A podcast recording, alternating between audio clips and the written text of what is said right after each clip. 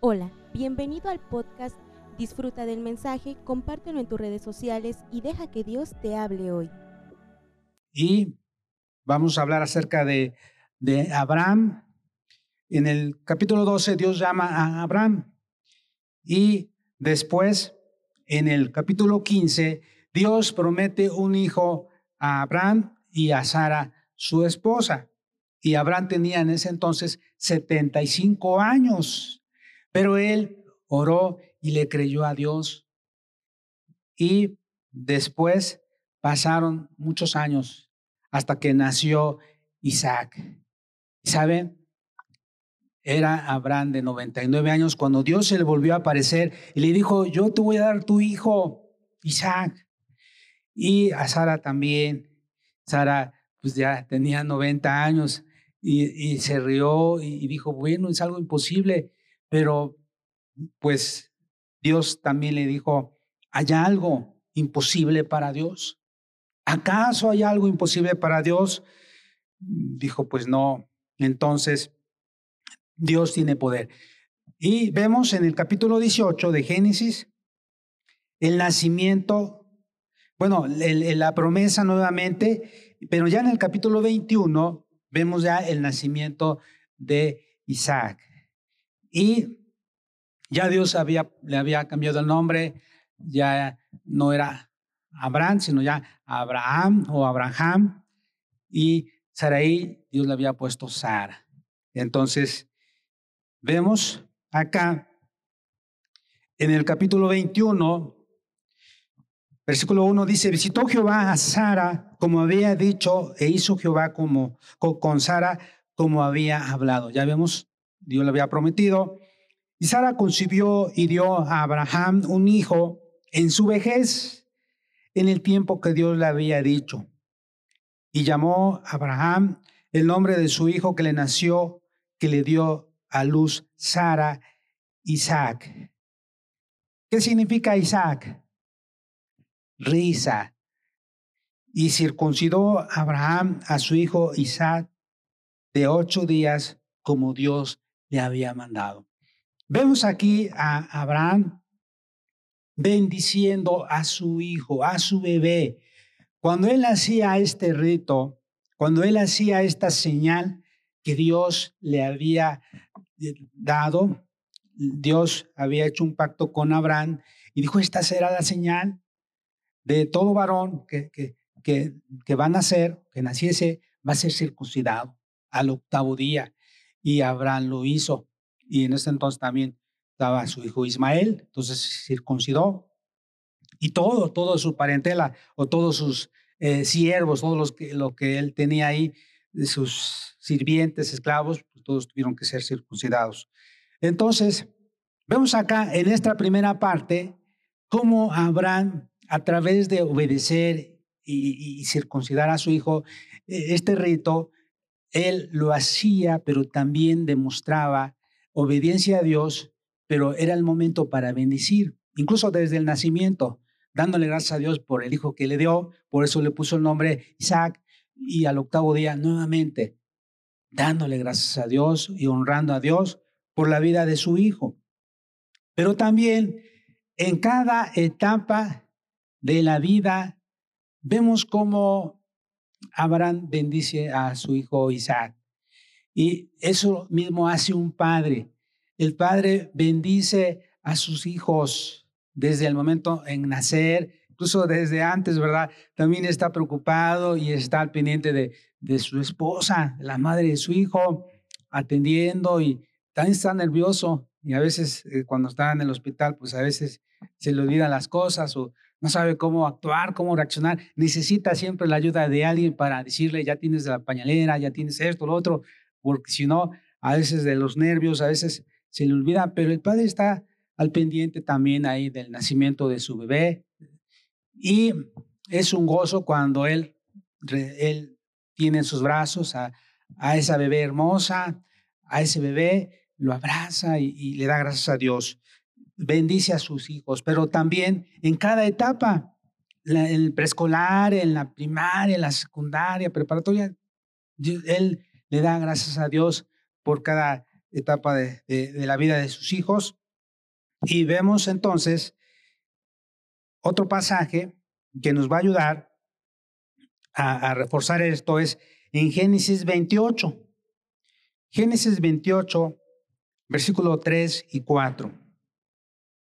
Acá nos habla acerca de, de Isaac bendiciendo a Jacob, pero vamos a ver algo muy importante. Dice el versículo 3 y 4, y el Dios omnipotente te bendiga y te haga fructificar y te multiplique hasta llegar a ser multitud de pueblos y te dé la bendición de Abraham, de Abraham y a tu descendencia contigo para que heredes la tierra en que moras que Dios dio a Abraham. Fíjense, Isaac bendiciendo a Jacob, pero recordándole la bendición que su padre Abraham le dio a él. Entonces, el padre cada vez que nace un hijo, bendice. El padre bendice a su hijo en cada etapa de su vida, pero también antes de morir, el padre bendice a sus hijos. Les declara bendición, que les vaya bien. Entonces, cuán importante es tener la bendición de un padre. Vemos también en, la vida de Abraham cómo Abraham era el proveedor. Y vamos a ver lo que dice Génesis capítulo 21. Vemos en este pasaje cómo Abraham está con su hijo. Ya hablamos acerca de cuando se circuncida, pero algo muy importante. Vemos también que Abraham se goza cuando su hijo es destetado. Versículo 8, Génesis 21, 8. Y creció el niño y fue destetado e hizo Abraham gran banquete el día que fue destetado Isaac. Entonces, ¿qué hizo Abraham?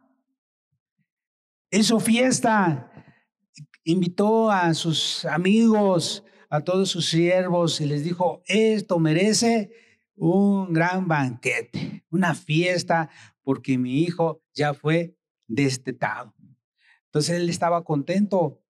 Entonces hay algunas personas que, que no hacen fiesta porque dicen que es pecado celebrar los cumpleaños, es pecado hacer fiesta. No, hermanos, acá tenemos un ejemplo claro de la importancia de darle gracias a Dios por la vida, por la salud, como hace un momento escuchamos a la pastora Josefa, dándole gracias a Dios por la vida, por la salud. Y eso es muy importante, darle gracias a Dios por todo lo que nos da. A veces, en ocasiones, hermanos, en, algunos, en algunas familias, pues, tienen la oportunidad de celebrarles el cumpleaños a sus hijos cada año, ¿verdad? Pero otros no, otros cada 10 años pero es, es bonito por lo menos recordar eh, fechas importantes y darle gracias a Dios por la vida y la salud. Bueno, entonces vemos aquí a Abraham estar siendo proveedor, pero también estando al pendiente de, de su hijo, que, que, bueno, que tuviera lo mejor. Entonces, un padre también, hablando de manera general, el Padre es proveedor, se esfuerza en dar lo mejor, está dispuesto a dar su vida por su hijo, a negarse a sí mismo para que su hijo obtenga lo mejor. Cuando hablamos, hermanos, de, del hijo, ustedes entienden perfectamente que es de manera general. Me estoy refiriendo a la hija, al hijo, así de manera general. Entonces, el padre se da. Es decir, a veces sacrifica, a veces ni zapatos se compra, primero quiere que sus hijos tengan zapatos, a veces que su esposa, él dice yo al final. Y, pero eso sí, cuando se compran los zapatos, a veces son más caros, ¿no? Porque son buenos los zapatos. Dice, porque casi no me compro y tengo que tener unos zapatos buenos. Bueno, se vale, ¿verdad? Bueno, Y entonces es muy importante también esto, como siendo Abraham, eh, teniendo ahí una prueba grande en el capítulo 22 de Génesis, Dios lo prueba. Y, fíjense cómo aquí nos dice en Génesis capítulo 22, aconteció después, versículo 1, después de estas cosas que probó Dios a Abraham y le dijo, Abraham, y él respondió, heme aquí. Y dijo, toma ahora tu hijo, tu único, Isaac, a quien amas. Note esta este énfasis, a quien amas, y vete a tierra de Moria y ofrécelo allí en holocausto sobre uno de los montes que yo te diré. Aquí vemos cómo aquí nos hace énfasis en que Abraham amaba a su hijo, pero Dios también quería que su amor por su hijo no fuera superior a su amor por Dios. Hermanos, los hijos que Dios nos da solamente son prestados, son de Dios.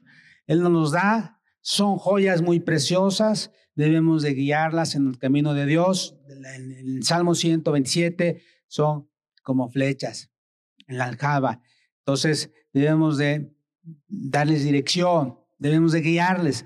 Dios nos ha dado dos herencias. Primeramente nos ha dado la esposa como herencia. Herencia de Jehová es la mujer virtuosa, dice la Biblia. Y número dos, los hijos. Herencia de Jehová son los hijos. Entonces es muy importante guiarlos en el camino de Dios, pero nuevamente que nuestro amor sea más hacia Dios. Eh, a Dios debe ser lo, lo, primero, lo más importante, nuestro amor debe ser para Dios. Y hemos enseñado también que qué cosas son las que más amamos, que si Dios nos las quitara nos causaría mucho dolor. Y entonces las enumeramos y al final le damos gracias a Dios y le decimos, Dios, te amo. Si tú me las quitas, si tú decides llevártelas, son tuyas. Gracias por el privilegio de que me diste de poder tener a mis hijos, de poder tener a mis padres, a mis hermanos. Yo entiendo que, como dijo Job, desnudo salí del vientre de mi madre y desnudo volveré. No me voy a llevar nada. Jehová dio, Jehová quitó, sea el nombre de Jehová bendito. Bueno, y en este pasaje vemos cuando Abraham obedece y va al monte y va caminando con Isaac, Isaac va caminando, va y de repente él lleva lleva la leña, lleva Abraham la antorcha y Isaac le dice, Padre Abraham, la leña y el fuego, pero ¿y el cordero? Y Abraham le dice, Dios proveerá. Acá Abraham le está enseñando a su hijo a confiar en Dios, a depender de él. Cuando necesite algo, a veces es importante que cuando los hijos necesitan algo debemos de inculcarles, enseñarles a confiar en Dios, decirle, hijo, pídele a Dios, a que Dios nos dé, que Él no vea solamente que nada más le pide y usted le da el dinero, no, dígale, hijo, ponte a orar, vamos a orar para que Dios nos provea para esto, vamos a orar que Dios supla esta necesidad, la provisión viene de Dios, porque Dios nos permite poder trabajar y hacer otras actividades para tener lo que necesitamos, pero Dios nos lo da. Él siempre provee. Entonces, el Padre, un Padre terrenal, ama, pero también lo demuestra siendo el proveedor. Dios quiere que todos los padres no se nos olvide que somos los proveedores de la casa y que tenemos que tener cuidado cómo administramos el dinero. Y es muy importante, fíjense, cuando una persona que no es cristiana, una persona que, que no está convertida, eh, pues como su dinero no le rinde. ¿Por qué? Porque tiene muchos vicios, porque gasta su dinero en el alcohol, en cigarros, en mujeres, en otro tipo de cosas, pero la única manera para poder cambiar, para poder ser diferentes, es a través de Jesucristo. Solamente Dios, Jesucristo, puede cambiarnos, puede transformarnos, puede, puede hacernos una persona diferente y puede hacer que nuestra familia viva mejor por el cambio que Dios hace a través de nuestras vidas. Así que vemos cómo un padre bendice, un padre es proveedor. Ahora vamos a ver cómo el Padre deja un legado espiritual. En Génesis 24, 7, vemos también en este pasaje a Abraham y dice versículo 7, Jehová Dios de los cielos, que me tomó de la casa de mi padre y de la tierra de mi parentela, y me habló y me juró diciendo, a tu descendencia dará esta, daré esta tierra, él enviará su ángel delante de ti, y tú traerás de allá mujer para mi hijo. Abraham le está diciendo a, Eliezer, a su siervo, le está diciendo, lo que Dios le dijo y lo que él creyó, le creyó a Dios. Porque Dios le dijo, sal de tu tierra y de tu parentela a la tierra que te voy a mostrar. Dios hizo un pacto con Abraham, pero también Abraham obedeció. Abraham creyó y le fue contado por justicia. Él fue y es considerado como el padre de la fe. Bueno, entonces Acá vemos cómo Abraham, aún a su siervo, le habla y le recuerda acerca de esto, de, lo que Dios le dijo. Y entonces es muy importante eh, entenderlo de esta manera, cómo Dios desea que el Padre inculque en sus hijos el amar a Dios, el obedecer a Dios, el creerle a Dios, el servirle, el buscarle. Es muy importante cuando el padre es un ejemplo para sus hijos en buscar a Dios. A veces hay algunos padres que a veces no se involucran mucho en las cosas de Dios, pero es importante que lo hagan, porque los hijos están viendo en ellos, pues mi papá casi no participa o casi no se involucra, y ellos igual van a hacer, o peor aún, pero cuando el, hijo ve que sus padres están activos, están involucrados, él dice, yo también. Y eso lo motiva, lo ayudan en algún ministerio, en la iglesia a servir. Pero sobre todo, cuando el padre muere, algo muy importante que él deja un legado a sus hijos es el amar a Dios, el tener temor de Dios, el vivir una vida de, de acuerdo a los principios de Dios a los parámetros de Dios. Entonces, un padre es el sacerdote del hogar, es aquel que motiva a sus hijos a tener el altar familiar y no solamente les dice que lo hagan, sino él dice, vamos, vamos a leer la Biblia, vamos a orar, vamos a, a ayunar también, es muy importante el ayuno y también la búsqueda del Espíritu Santo. Bien, hay otra cosa también en Génesis capítulo 28 tenemos en este pasaje algo muy importante. Génesis 28, 1 al 3. Entonces, Isaac llamó a Jacob y lo bendijo y le mandó diciendo, no tomes mujer de las hijas de Canaán, levántate, ve a Padanaram a casa de Betuel, padre de tu madre, y toma allí mujer de las hijas de Labán, hermano de tu madre, y el Dios omnipotente te bendiga y te haga fructificar y te multiplique hasta llegar a ser multitud de pueblos. Vemos cómo acá Isaac hace lo que Abraham hizo. Le está diciendo a Jacob que tenga cuidado con quién se va a casar. Vamos a retomar otra vez el pasaje que leímos, ya no, ya no continuamos. En, en anterior, Génesis 24, veamos, estábamos hablando un poquito acerca de, Abraham con su siervo, pero en el capítulo 24, los primeros versículos dice, era Abraham ya viejo y bien avanzado en años, y Jehová había bendecido a Abraham en todo. Y dijo Abraham a un criado suyo, el más viejo de su casa, que era el que gobernaba en todo lo que tenía, pon ahora tu mano debajo de mi muslo.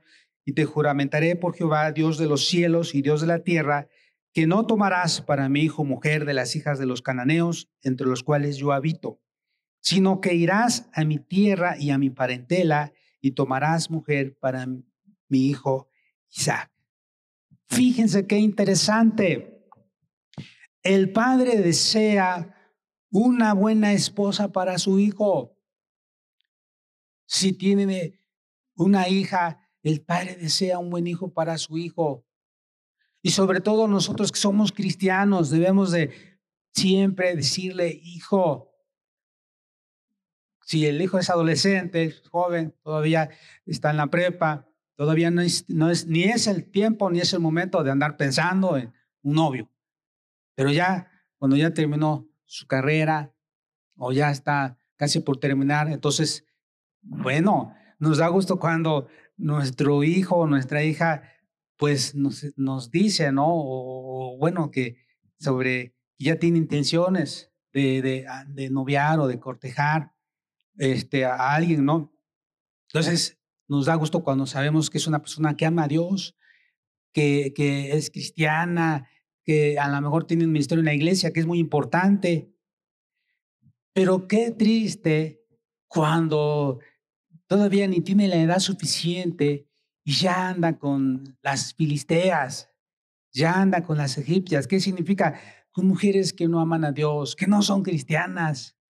Eso no es bueno porque desvían su fe, porque en lugar de que eh, se fortalezca la relación con Dios, la comunión, se va a alejar de Dios. Al final, eh, sus hijos no van a buscar a Dios, se van a alejar cada vez más.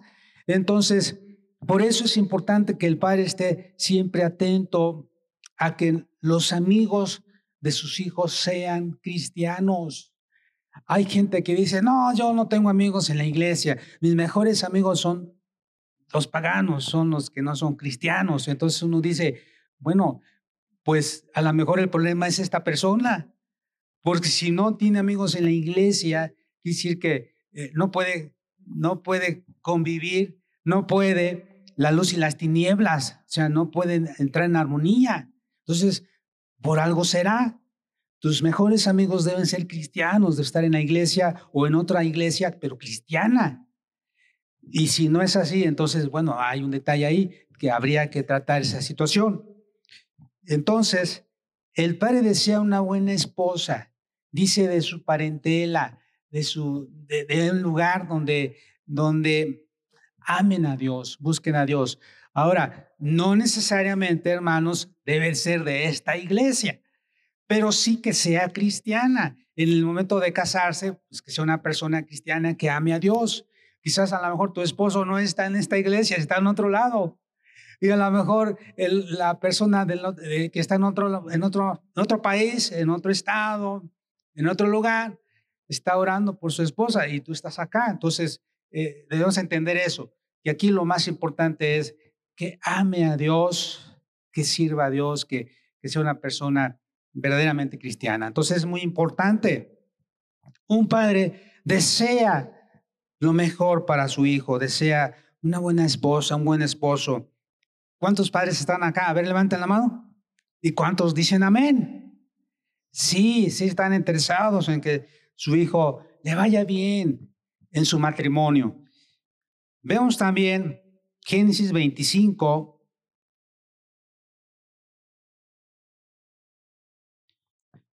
versículos 5 y 6. Aquí nos habla de Abraham. Ya Sara había muerto y Abraham, pues él toma a otra mujer, él es libre, ya era viudo. Y entonces, versículo 5, y Abraham dio todo cuando tenía a Isaac, pero a los hijos de sus concubinas, a Agar y a Setura, dio a Abraham dones a sus hijos y los envió lejos de Isaac, su hijo, mientras él vivía hacia el oriente, a la tierra oriental. Aquí nos habla de cómo Abraham fue responsable. Fue una persona que heredó a sus hijos bienes y obviamente a su hijo de la promesa, a Isaac, hijo de su amada esposa Sara, le dio todo. Le dio la primogenitura, pero él no descuidó también a sus demás hijos. Les dio dones, les ayudó, vayan, tengan esto, inviertan, este, para que puedan vivir. Pero la bendición fue para Isaac. Entonces, vemos cómo el padre hereda a sus hijos bienes para que los administren sabiamente. Y también no necesariamente, a veces son bienes materiales, a veces son bienes espirituales. Son bienes que les van a ayudar a, seguir adelante, a continuar en la tarea pendiente, en el trabajo en el cual Dios les ha encomendado, porque el trabajo a veces de los padres, dependiendo del giro, dependiendo de a qué se dediquen, es lo que van a heredar a sus hijos. Entonces, eh, es importante entender esto, que a lo que se dedique el padre, pues es lo que va a heredar, aunque a veces el hijo, pues en ocasiones no lo valora o no quiere. Imaginen un padre que, que es este, que es doctor, tiene su consultorio, tiene su equipo, entonces él dice, él desea que su hijo también pueda continuar siendo médico, doctor, pero de repente ve que no y dice, bueno, espero que mi nieto también, pero si tampoco, entonces al final tiene que venderlo y, bueno, darle otra cosa a sus, a sus hijos, pero él desea que sus hijos también continúen eh, con lo mismo, con lo que él ha hecho, que como ya lo tiene, bueno, que lo sigan administrando igual. Dios desea que también nosotros como padres siempre estemos dispuestos a bendecir a nuestros hijos. Antes de morir debemos de siempre preocuparnos para que ellos puedan estar bien, ¿sí? Debemos de, de ser previsores, debemos de pensar siempre también en el futuro. Y algo muy importante, hermanos, ¿saben? Dios es el mejor Padre que tenemos. ¿Cuántos dicen amén? Dios es nuestro Padre amoroso, que Él nos ama, Él siempre nos cuida, nos protege de todo peligro, de todo mal. Cada mañana dice que sus misericordias son nuevas, se renuevan. Él nos cuida, Él nos sana, nos da protección. Y sabe, como humanos, como padres terrenales, muchas veces eh, aún estando con nuestros hijos, somos impotentes al verlos sufrir, al verlos estar enfermos. Créame que no podemos hacer nada. El único que puede hacerlo, el único que puede cambiar la situación, ¿quién es? Es Dios, es el único que nos puede ayudar, es el único que nos puede guiar a seguir adelante. Esperamos que este mensaje haya bendecido tu vida. No olvides compartirlo y suscribirte.